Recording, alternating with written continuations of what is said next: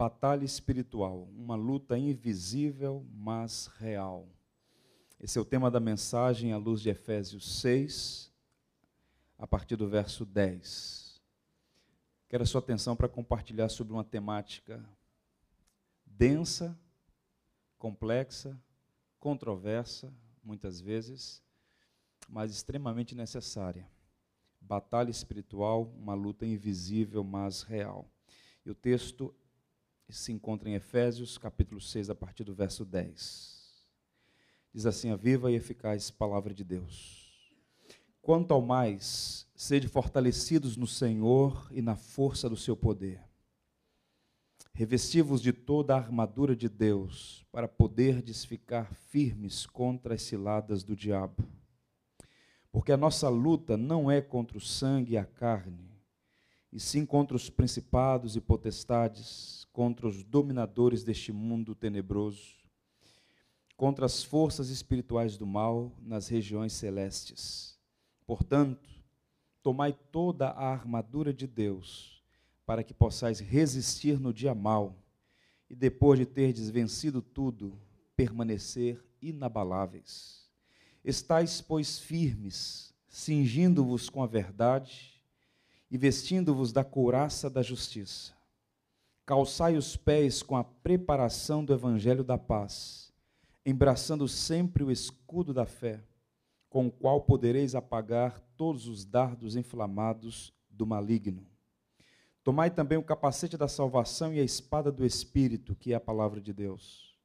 Com toda a oração e súplica, orando em todo o tempo no Espírito, e para isto vigiando com toda perseverança e súplica por todos os santos, e também por mim, para que me seja dada no abrir da minha boca a palavra, para com intrepidez fazer conhecido o mistério do Evangelho, pelo qual sou embaixador em cadeias, para que Cristo, em Cristo, eu seja ousado para falar, como me cumpre fazê-lo e para que saibais também a meu respeito e o que faço.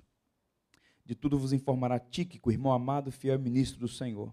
Foi para isto que eu vos enviei, para que saibais a nosso respeito. Ele console o vosso coração. Pai seja com os irmãos e amor com fé, da parte de Deus, Pai, e do Senhor Jesus Cristo. A graça seja com todos os que amam sinceramente a nosso Senhor Jesus Cristo. Amém. Meus irmãos, a vida cristã, ela é uma luta constante. Se não todos, a maioria dos que aqui estão são cristãos.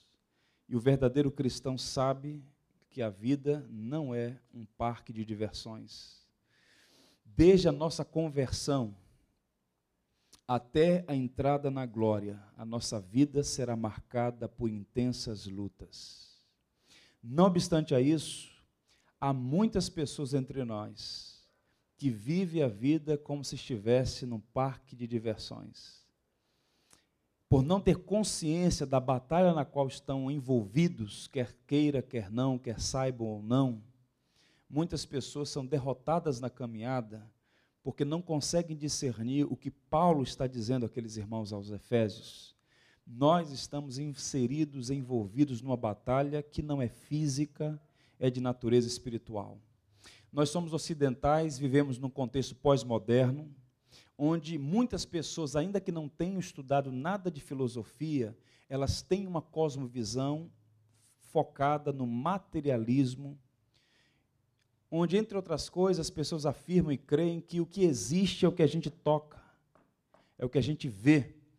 Então, muitas pessoas, em nome da ciência, em nome da inteligência, em nome do saber, em nome da cultura, em nome do avanço e do progresso científico, rejeitam toda a realidade metafísica, aquilo que vai para além da física.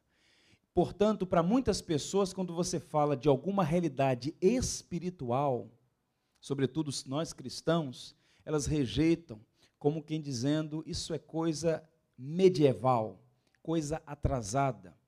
Esse texto fala de um ser que tem como projeto destruir a igreja e a criação de Deus como um todo, o diabo. Mas para muitas pessoas, o diabo é um mito, ele é uma espécie de fantasma, uma alegoria, um mito construído para cercear a liberdade das pessoas, para colocar terror nas pessoas, mas de que fato não existe. Pois bem, Paulo, que tinha uma mente arguta, inteligentíssimo, muito capaz, o grande teólogo da igreja, ele não pensava assim, nem ele, nem todos os grandes teólogos da igreja, os maiores teólogos, a igreja como um todo. A Bíblia vai dizer claramente que houve uma rebelião no céu e que Satanás, outrora Lúcifer, um anjo de luz, com uma miríade de anjos que se rebelaram contra Deus, agora militam contra a criação de Deus. Isso é terrível, mas é real. Nós enfrentamos o inimigo e os nossos poderes humanos são limitadíssimos para enfrentar essa batalha. Quando a gente fala sobre batalha espiritual, e na década de 80, do século passado, né, início da década de 90, houve muito material difundido nas igrejas no Brasil sobre isso. Boa parte do que se foi dito numa mentalidade gnóstica completamente estranha à escritura e à fé cristã. E por conta disso e outras coisas, você tem dois polos completamente distantes daquilo que a Bíblia apresenta sobre essa batalha. Primeiro, você tem um grupo que superestima o diabo, que dá um valor acima do devido ao diabo. Para muitas pessoas, o diabo tem tanto poder quanto Jesus. Eu assisti uma vez uma peça de teatro em que o diabo estava lutando com Jesus, né? e a igreja orando para Jesus vencer. Você veja a mentalidade dos crentes gnósticos por aí. Então, há muitos grupos evangélicos que veem o diabo em tudo. O indivíduo vem para a igreja, furou, furou o pneu do carro, é o diabo. E furar o pneu do carro no nosso contexto é muito comum, não é verdade? O indivíduo está com dor de cabeça, ele diz que é o diabo. Um problema que se ele tomar um analgésico, resolve. Então, uma tentativa de colocar tudo na conta do diabo. Muitas vezes fruto de uma mentalidade supersticiosa, pagã e altamente estranha à fé cristã. Nós não podemos ir nesse polo. Dá ao diabo mais poder do que ele tem. Ele é poderoso, como eu vou mostrar a vocês, mas eles não têm todo o poder. Só Deus é todo poderoso. Os reformadores afirmaram com muita propriedade, para escândalo de muitas pessoas, que o diabo é o diabo de Deus. E foi comparado a um cão, a um cachorro, preso na coleira na mesa do dono. Ele só vai até o dono permitir. O diabo é o diabo de Deus. Ele não tem poder sobre a igreja, porque Deus é o Senhor da igreja. E o diabo não é rival de Deus, porque Deus é o Todo-Poderoso. O diabo é um ser criado, é uma criatura, está debaixo do poder de Deus. Esse é um polo. Supervalorização de Satanás e dos demônios. Mas nós, da igreja histórica, herdeiros de uma rica tradição desde o século XVI, nós fomos para o outro extremo. Muitos de nós, no fundo, no fundo, não crê na existência do diabo, muito menos nessa ação de Satanás, nessa batalha na qual todos estamos inseridos. Então nós temos uma tendência a subestimar o inimigo. Ser prudente é sensato. Entrar numa guerra sabendo quem é o adversário é sensato. Nós precisamos saber dessas realidades nas quais nós estamos envolvidos a partir de uma ótica, de uma perspectiva cristã. Eu acredito, irmãos, que boa parte dos problemas que nós temos no contexto da igreja se dá porque nós enfrentamos essa batalha e muitas vezes não nos preparamos para ela. Eu quero citar para vocês uma frase que me chamou a atenção, lendo hoje um texto do Martin Lloyd Jones, que não era um fanático, que não era um despreparado, foi o assistente do médico da rainha da Inglaterra, um homem muito capaz, um homem de mente privilegiada. Vejam o que ele disse sobre essa realidade na igreja da Inglaterra no século passado. Eu estou certo de que uma das principais causas das más condições da igreja de hoje é o fato de que o diabo está sendo esquecido. Ignoramos este grande fato objetivo, a existência do diabo, o adversário, o acusador, com seus dardos inflamados. Nós não devemos ignorar essa realidade, mas ter equilíbrio. E para nós cristãos, a nossa fonte de revelação perfeita e infalível é a Bíblia. E a Bíblia tem uma palavra equilibrada sobre isso. Nem a supervalorização disso, nem tampouco a negligência dessa realidade, mas enfrentá-la à luz das Escrituras. Eu queria sua atenção para tratar aqui três pontos sobre essa batalha espiritual que existe e que você está envolvido, eu também. O ponto é se estamos preparados ou não para ela. O primeiro ponto é o seguinte: devemos conhecer o inimigo contra quem lutamos nessa batalha. Quem é o inimigo? Os versos 11 a 12 apontam isso. Revestivos de toda a armadura de Deus, para poderes ficar firmes contra as ciladas do diabo, porque a nossa luta não é contra o sangue e a carne, e sim contra os principados e potestades, contra os dominadores deste mundo tenebroso, contra as forças espirituais do mal nas regiões celestes. Paulo começa, como um grande pedagogo que era, pela via negativa. Ele está dizendo: olha, estamos numa batalha, mas entenda, a sua luta não é contra a pessoa que está sentada ao seu lado. A sua luta não é contra o seu chefe no trabalho, ou contra o seu cônjuge, contra as pessoas na igreja. A nossa luta não é contra pessoas de carne e sangue. A nossa verdadeira batalha é de outra natureza. E aí ele começa a descrever quem são esses seres contra os quais nós estamos numa terminante luta, numa constante batalha. Ele fala de principados e potestades, dominadores deste mundo tenebroso, forças espirituais do mal. Por falta de entender isso, muitas pessoas estão vivendo dias difíceis. E eu já li com muita propriedade alguém dizer que uma das maiores artimanhas de Satanás é ludibriar as pessoas a acreditar que ele não existe quando na verdade ele existe. Jesus Cristo diz que ele viu Satanás descendo como que um relâmpago. João disse que o mundo inteiro jaz no maligno. Pedro disse que o diabo anda ao nosso derredor como um leão bramando, buscando a oportunidade de destruir. E foi o próprio Verbo encarnado, Jesus Cristo, que disse que ele veio para matar, roubar e destruir. Eu queria sua atenção para fazer uma breve descrição deste ser terrível que impõe o seu terror sobre os homens. E nós cristãos devemos abrir os olhos numa perspectiva bíblica. Primeiro, ele é um inimigo invisível. E é muito complicado você lutar contra quem você não vê. Mas ele está aí, trabalhando, atuando. E curiosamente, a história da igreja vai mostrar que muitas vezes, de um modo que a gente não consegue compreender, o diabo se manifesta muitas vezes dentro das próprias congregações cristãs. Ele é invisível, ele é real, ele está presente, ele está nos espreitando 24 horas por dia. Repita, ele como aquele leão que ruge ao nosso derredor. É o inimigo espiritual. Nós não podemos vê-lo, mas ele está agindo no mundo. E, como eu costumo dizer, está na agenda deste ser a destruição da minha vida, da sua vida, das nossas vidas, porque nós somos alvos do amor, da graça e da bondade de Deus. E este ser invisível, mais real, verdadeiro, existente, ele milita contra a criação de Deus. É invisível, mas existe. Um outro ponto é que o inimigo maligno. A palavra diabo não é nome próprio, é um predicado. Diabo vem do grego, significa acusador ele é chamado de antiga serpente, de Satanás, que significa adversário, ladrão, mentiroso, destruidor, maligno, tentador, dragão, na linguagem do livro de Apocalipse. Então este ser, por natureza, ele é maligno. Criado por Deus perfeito, em algum momento da história, este ser então se perverte, ele é a origem do mal e este ser tem por natureza esta malignidade. Você já parou para pensar no fato de que não é possível não levar em consideração que existe um elemento espiritual e maligno por trás das guerras. Você conversa com uma pessoa inteligente, não há nada mais assustador, mais absurdo, mais perverso do que a guerra. E quem fomenta isso é o coração do homem que é mau, sim, mas existem forças espirituais levando a raça humana à sua completa destruição. Quem conhece, por exemplo, um pouco da história da guerra, não há outra explicação racional para não enxergar uma obra maligna por trás do nazismo.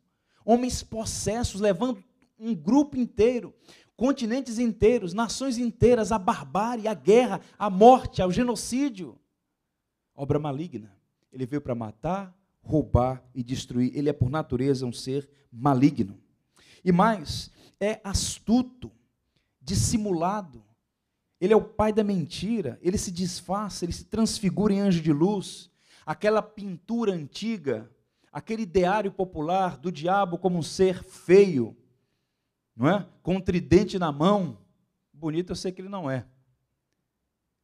Mas astuto ele é, e muitas vezes se apresenta de uma maneira tão bonita, tão atraente, tão fascinante, e ele de modo astuto seduz, engana, como foi lá no Éden.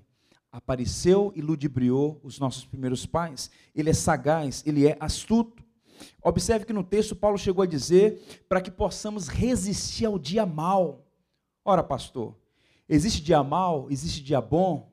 Quando Paulo fala de dia mal, é uma expressão que fala, o que comunica um momento da nossa vida em que Satanás, com os seus asseclas, vem com intensidade contra nós. E Paulo está dizendo: abram seus olhos, acordem, revistam-se da armadura de Deus, para que vocês se resistam o dia mal. Quando o diabo vem, ele vem contra a igreja, ele vem contra o povo de Deus, ele é astuto. Esse dia mal é o dia de duras provas, de momentos críticos na vida, quando o diabo e seus subordinados sinistros nos assaltam com grande veemência. E ele vem muitas vezes, irmãos, com fúria. E a astúcia do diabo é terrível. Observe que essa expressão a astúcia, ela comunica a ideia de que ele tem uma diversidade de métodos. Satanás tem os variados métodos com os quais ele alcança as pessoas.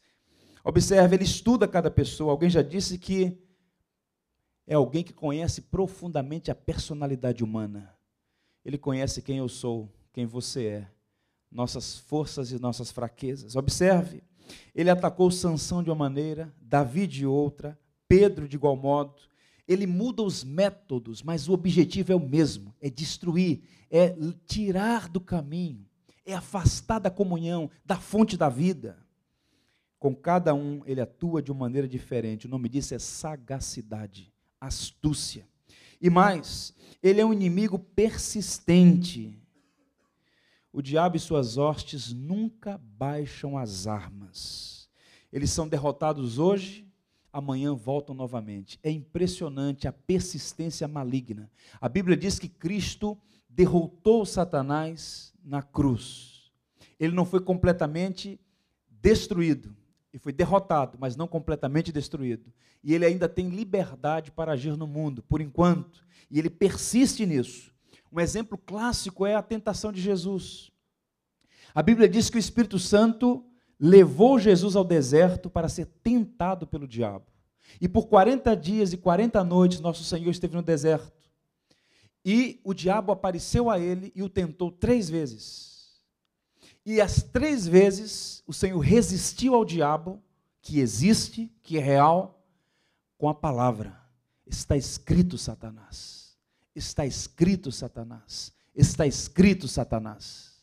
E o texto disse que ele se retirou, vírgula, até ocasião oportuna. Ele não desiste de destruir a nossa vida. Embora saiba que somos do Senhor, ele tem como meta, de alguma maneira, perturbar, estragar, violar aquilo que Deus planejou para nós. E nada é mais perigoso para um crente do que um dia após a vitória. Geralmente, quando você tem um dia bem sucedido, um dia em paz, um dia tranquilo, a tendência é baixar as armas. Mas nós estamos numa batalha permanente. E nós não podemos baixar as armas, porque Satanás ele não desiste dessa batalha, ele está sempre no nosso encalço. Elias fugiu depois de um dia de vitória. Sansão foi subjugado pelos filisteus depois de terem vencidos. Davi venceu exércitos, mas caiu na concupiscência da carne. Pedro, que fez tantas proezas em nome de Cristo, caiu na armadilha da autossuficiência, ou seja, as astúcias, a sagacidade, os métodos variam, mas ele persiste encontrar uma brecha para derrubar o cristão. E mais, é um inimigo numeroso. Só Deus é onipotente, só Deus é onisciente e só Deus é onipresente. O diabo não pode estar em vários lugares ao mesmo tempo. mas ele tem uma miríade incontável de subordinados, de asseclas, de espíritos maus que atuam em todas as partes do mundo, aqui, ali e acolá. E a Bíblia fala claramente que existe uma estratificação de poder, existe uma hierarquia neste mundo invisível, espiritual. Foi o John Mackay, um professor em Princeton, muito capaz, um professor de teologia, que disse que Satanás não é tolo ao ponto de deixar a ordem. Homens são desorganizados, via de regra, mas Satanás não é desorganizado. Ele conhece ordem, estratificação de poder. Por isso o texto fala de principados, potestades, dominadores. É como uma espécie de estrutura piramidal. Ele no comando de um exército maligno de seres invisíveis, mas real. Existe uma organização, uma estratificação de poder e existe um projeto de destruição de pessoas humanas. A prova disso é que quando Jesus exerceu seu ministério entre nós, o Deus encarnado, ele orientou os discípulos a pregar o evangelho numa região, e os discípulos foram. E chegando lá, houve manifestação demoníaca. E os discípulos quiseram expulsar aqueles espíritos maus e não conseguiram. E procuraram Jesus, nós não conseguimos. E o Senhor se aproxima e, com poder e autoridade, ordena aqueles espíritos maus que deixassem aquelas pessoas. E então Jesus disse: Esta casta só sai com oração e jejum. Ele está falando que naquele momento havia demônios poderosos agindo naquele lugar e que eles precisavam de uma vida de oração e de jejum, de poder para subjugar aqueles espíritos maus. São numerosos e, por fim, é um inimigo oportunista, razão pela qual Paulo vai dizer que nós devemos tomar cuidado para não tropeçar no dia mau. Ele percebe claramente que se houver uma possibilidade, uma brecha, uma entrada, ele faz estrago. Ouçam o que Paulo diz no capítulo 4 aos Efésios. Quero que você leia comigo essa passagem. Juntos. Irai-vos e não pequeis. Não se ponha o sol sobre a vossa ira, nem deis lugar ao diabo. Todo esse contexto aqui, Paulo está falando sobre as relações humanas. Se você ler os versos anteriores, Paulo está falando aqui sobre o exercício da misericórdia, sobre o perdão, sobre o perigo da maledicência, da contenda, da difamação. Ele está falando: olha, irai-vos, está irado, é da personalidade humana, é da natureza humana a ira. Mas ele está dizendo: não peque, ou seja, não se deixe pôr o sol sobre a vossa ira, resolva os problemas com, com os quais você precisa que você precisa resolver com as pessoas com as quais você está envolvido.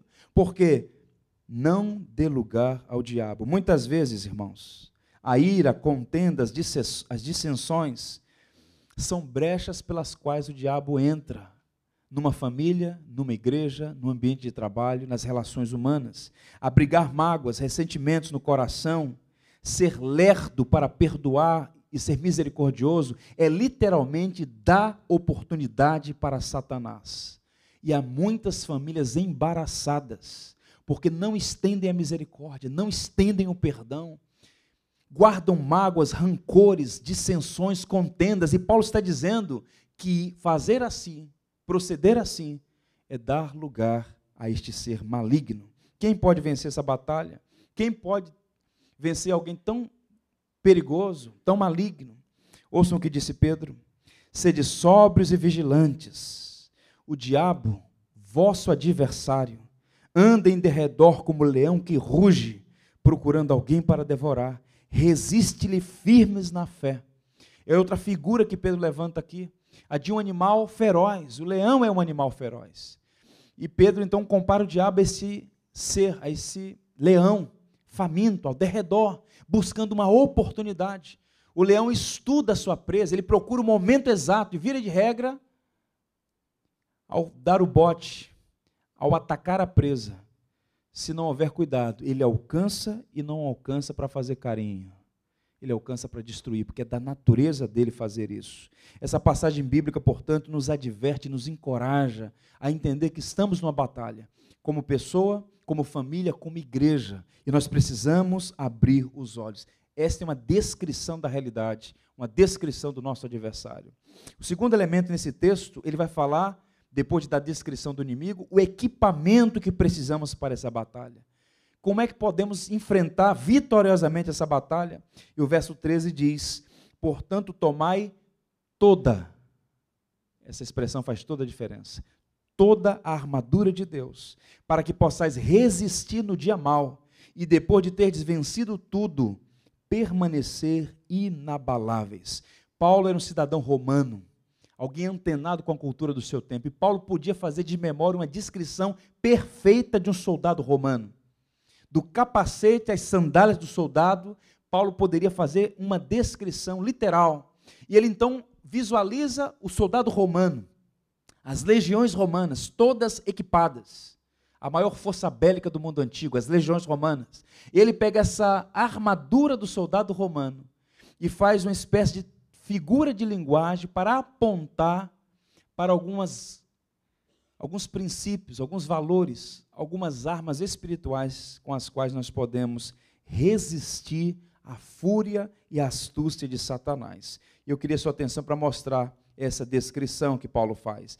Primeiro, ele fala do cinturão da verdade.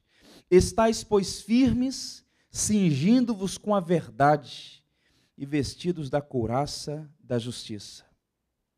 O cinturão é que segurava as outras partes da armadura juntas. Sem este cinturão, o soldado está completamente vulnerável.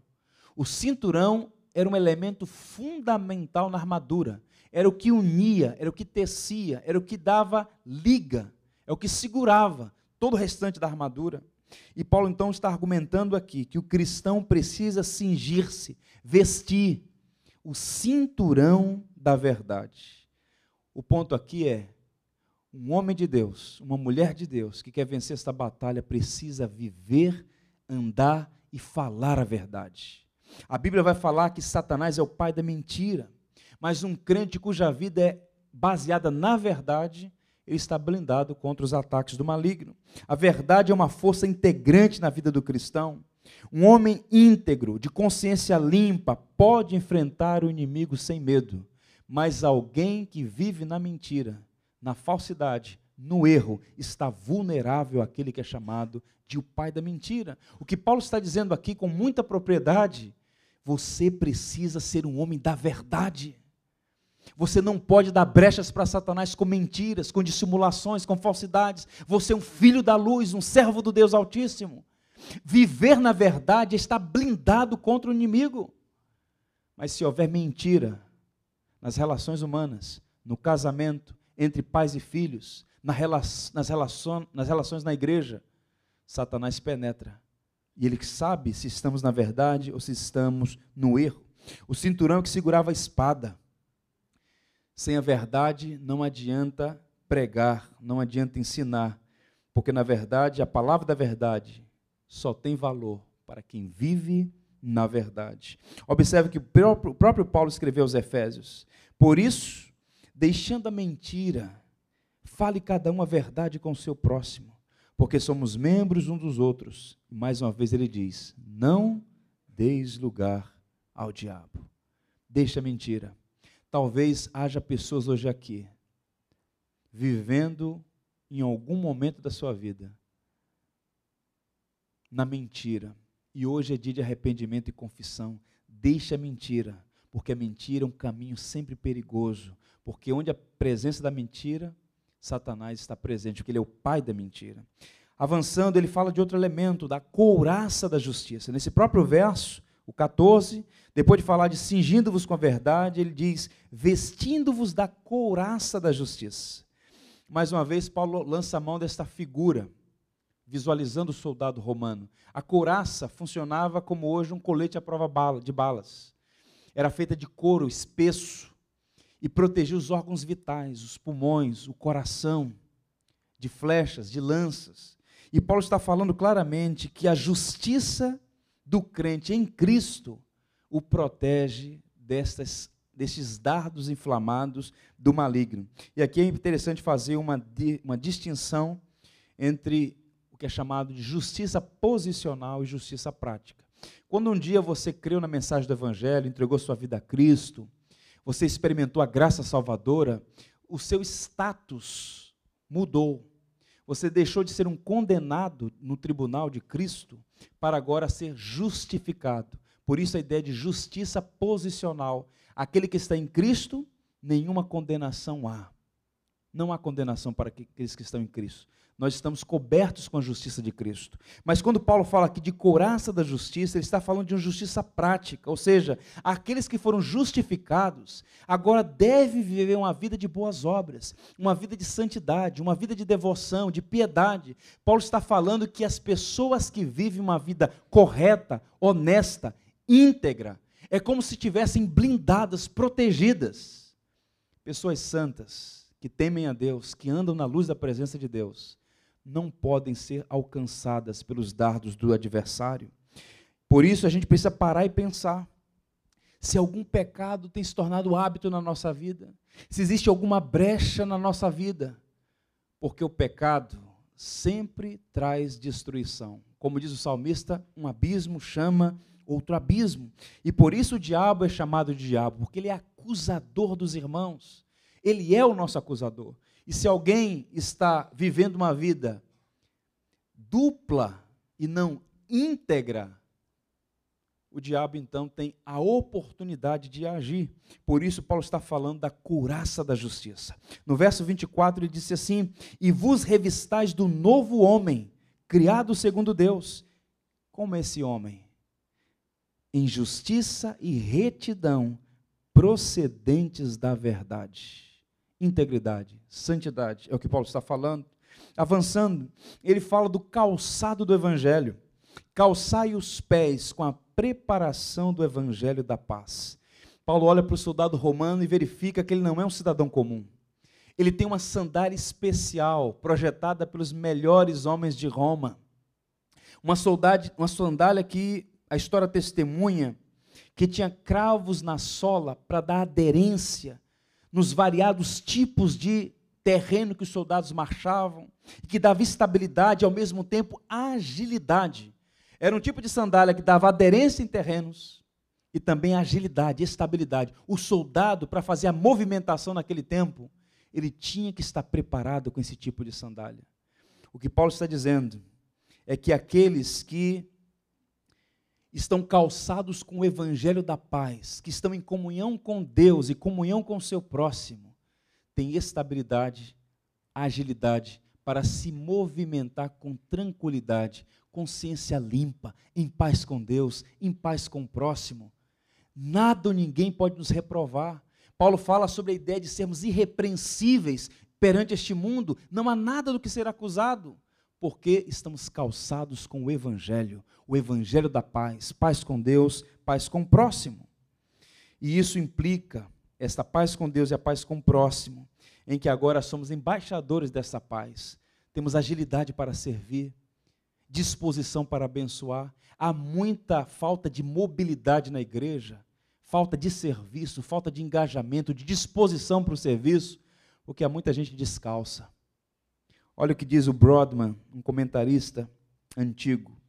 Pés bem equipados significam prontidão de serviço em empreendimentos evangelísticos e sociais, quando os crentes levam o evangelho da paz. Quem vive em paz com Deus e com o próximo tem agilidade para servir e para abençoar. Vidas infrutíferas geralmente denunciam pés descalços do evangelho da paz. É por isso que o próprio Paulo diz: quão formosos são os pés dos que anunciam o que, gente? O evangelho da paz. Calce os seus pés com o evangelho. Quem está revestido do evangelho pode ir e vir em qualquer lugar, porque tem paz com Deus e paz com o próximo. Caminhando, ele fala do escudo da fé, embraçando sempre o escudo da fé. Qual é o propósito desse escudo? Com qual podereis apagar todos os dardos inflamados do maligno. E aqui Paulo não está fazendo a descrição de um escudo pequeno. Paulo tem em mente, repito, a figura do soldado romano, das legiões romanas. O escudo do soldado romano naquele tempo tinha 1,70m de altura por 70 centímetros de largura. Havia uma blindagem quando o soldado romano via uma flecha vindo em sua direção, um dardo flamejante, ele abaixava e havia toda uma blindagem. Na verdade, fazia um paredão o exército romano. Paulo está falando que esse escudo da fé protege o cristão contra esses dardos. E a figura do dardo aqui para a história é literalmente quando eles colocavam algum produto inflamável na ponta da lança, ateavam fogo e lançavam. Não apenas feriam, mas incendiava o inimigo. Paulo está falando que o diabo faz isso todo dia. Ele lança dardos inflamados. Ele lança setas. Ele tenta te alvejar. Mas se você tiver o escudo da fé, você será protegido. E que dardos são esses? Ele busca alcançar a mente e o coração, pensamentos de vingança, dúvidas, desejos pecaminosos, mentiras, tantas coisas que sutilmente aparecem na nossa mente e a gente não sabe de onde vem. São as setas, são os dardos com os quais nós precisamos enfrentar com o escudo da fé. Na aljava do diabo, todo tipo de dardos, disse alguém. E nós precisamos do escudo da fé. Olha o que disse João no capítulo 5, verso 4 e 5 da sua primeira carta. Porque todo o que é nascido de Deus vence o mundo, o mundo que jaz no maligno. E esta é a vitória que vence o mundo. Qual é a vitória que vence o mundo? A nossa fé. Quem é que vence o mundo, senão aquele que crê ser Jesus, o Filho de Deus. Olha, ninguém aqui jamais viu a Cristo, ninguém aqui jamais viu a Jesus. Crer que Jesus é o Filho de Deus é um ato de fé, é uma confiança na palavra. Portanto, fé não é acreditar em coisas incompreensíveis. Fé é dar crédito à palavra de Deus. E quem crer na pessoa de Cristo, na obra de Cristo, no senhorio de Cristo, é alguém que pode vencer esta batalha e enfrentar com o escudo da fé os dardos do maligno. Ele avança e diz: o capacete da salvação. Tomai também o capacete da salvação e a espada do Espírito, que é a palavra de Deus. Capacete da salvação, interessante isso. Pastor Fábio sabe disso com muita propriedade. Uma das áreas que a igreja mais tem negligenciado nos últimos anos é o campo da mente, da reflexão, da cosmovisão. E Satanás trabalha dia e noite para alcançar a mente das pessoas, para mudar os valores, os princípios. E nós precisamos deste capacete. Paulo está falando aqui de algo que protege a cabeça, a mente. Infelizmente, muitos crentes dão pouco valor à mente, à razão, ao conhecimento. E Paulo está falando que a salvação acaba sendo um instrumento de proteção da nossa mente, da nossa razão. A Bíblia diz que o pecado obscureceu o entendimento das pessoas. O Evangelho abre a nossa mente, o nosso coração, para enxergar muito além do que aquilo que a gente vê, sente, toca. Precisamos proteger a nossa mente. É por isso que o próprio Paulo, escrevendo aos Tessalonicenses, vai dizer, na mesma direção: Nós, porém, que somos do dia, sejamos sóbrios, vestindo-nos da couraça da fé e do amor e do capacete da salvação. Quando Deus controla a nossa mente, quando Deus está presente na nossa mente e no nosso coração, nós estamos blindados contra os ataques do adversário. É por isso que a Bíblia diz: ouçam, povo de Deus, tudo que é puro, tudo que é santo, tudo que é amável, tudo que é de boa fama, fama se alguma virtude, algum louvor há, nisto pensai ocupar a mente com o evangelho, ocupar a mente com aquilo que abençoa, com a palavra. Se não houver isso, nós estaremos vulneráveis a esses ataques. E ele caminha a espada do Espírito. Também tomai o capacete da salvação e a espada do Espírito, que é a palavra de Deus. E a espada, vocês sabem, é uma arma fundamentalmente de ataque. É a palavra de Deus. Vencemos os ataques do diabo, triunfamos sobre ele através da palavra de Deus. Essa palavra que é viva, que é eficaz e que é poderosa.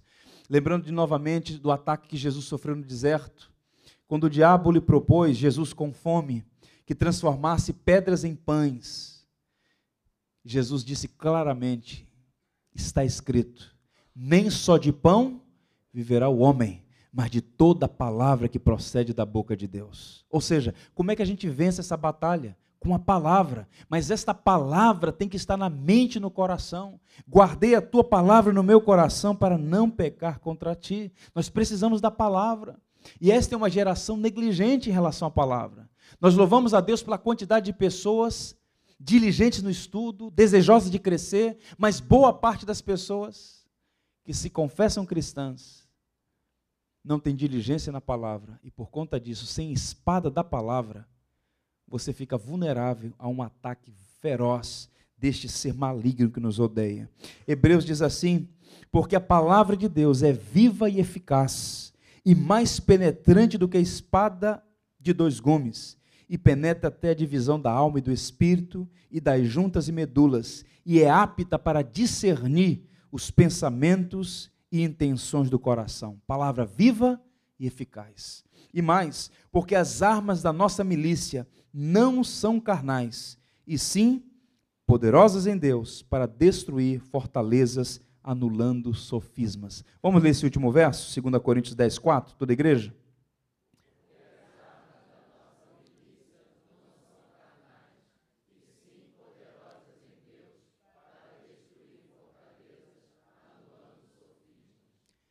Muitas vezes nós queremos vencer uma batalha de natureza espiritual na força da carne.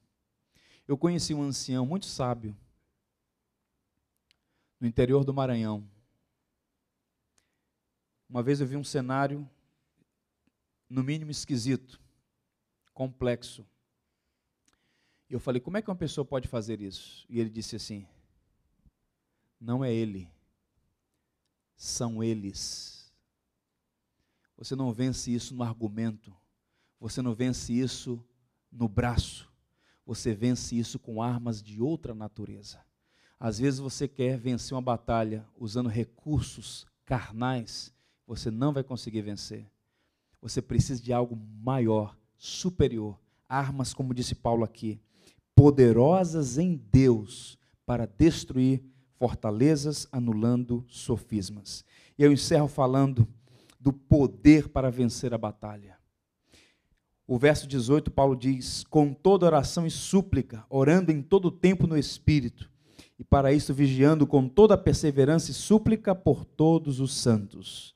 A oração, irmãos, é a energia que capacita o crente, que capacita o soldado a usar a armadura, a branir a espada do Espírito. Oração. Mas nós somos cristãos há muito tempo e a gente muitas vezes está cansado de ouvir falar em oração. Talvez seja, seja, seja essa a razão principal pela qual falta-nos este poder dos céus. Oração, energia, poder, um vigor sobrenatural que vem sobre nós. Quando Cristo ressurgiu dentre os mortos, por 40 dias ele esteve com os discípulos. E ele fez uma promessa: vocês devem permanecer em Jerusalém.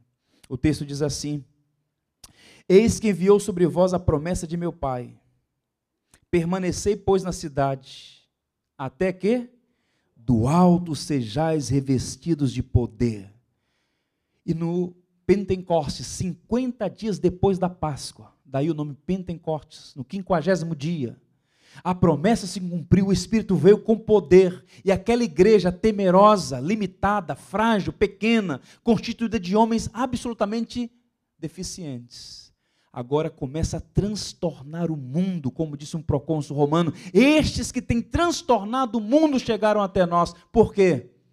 Não havia força política, não havia dinheiro, não havia nomes poderosos, mas havia poder do alto. O que falta às nossas igrejas é poder do alto. E poder do alto vem sobre uma igreja quando ela curva os seus joelhos e suplica pela misericórdia, porque nós estamos numa batalha por isso, quando alguém se converte, Deus lhe entrega uma armadura. E nós precisamos nos preparar para essa batalha. Deixa eu lhe contar uma experiência. Em um livro chamado Deus entre os Zulus. Os Zulus é uma etnia africana, muitos deles hoje convertidos à fé cristã, mas à época não era. E há muitas histórias interessantes entre os Zulus. E um pastor missionário que foi atuar naquela região. Diz que ele começou a pregar, ele era líder de uma equipe. E começou a pregar o evangelho depois de muito tempo, tentando dominar a língua, depois do primeiro convertido, com os dialetos próprios daquela língua. daquela cultura, e disse que um dia chegou uma senhora que era muito respeitada naquela região e numa praça confrontou o pastor, o missionário. Se vocês cristãos têm esse poder, se esta mensagem é verdadeira, eu quero lhe encorajar, lhe chamar a vir comigo e a libertar uma jovem da nossa comunidade que há duas semanas está num poço possessa de espíritos malignos. E o pastor Harry disse que sofreu naquele momento temor e tremor, um frio na espinha. Meu Deus. Ele reuniu um grupo de missionários e foi. E depois de muitas horas de peleja espiritual ali, de batalha, eles não conseguiram expulsar aquele espírito maligno. E ele disse: Senhor, eu hoje deixo o ministério. Vou voltar para minha cidade, voltar para o meu país, fazer outra coisa. Ficou profundamente abatido, humilhado naquela congregação, humilhado naquela região.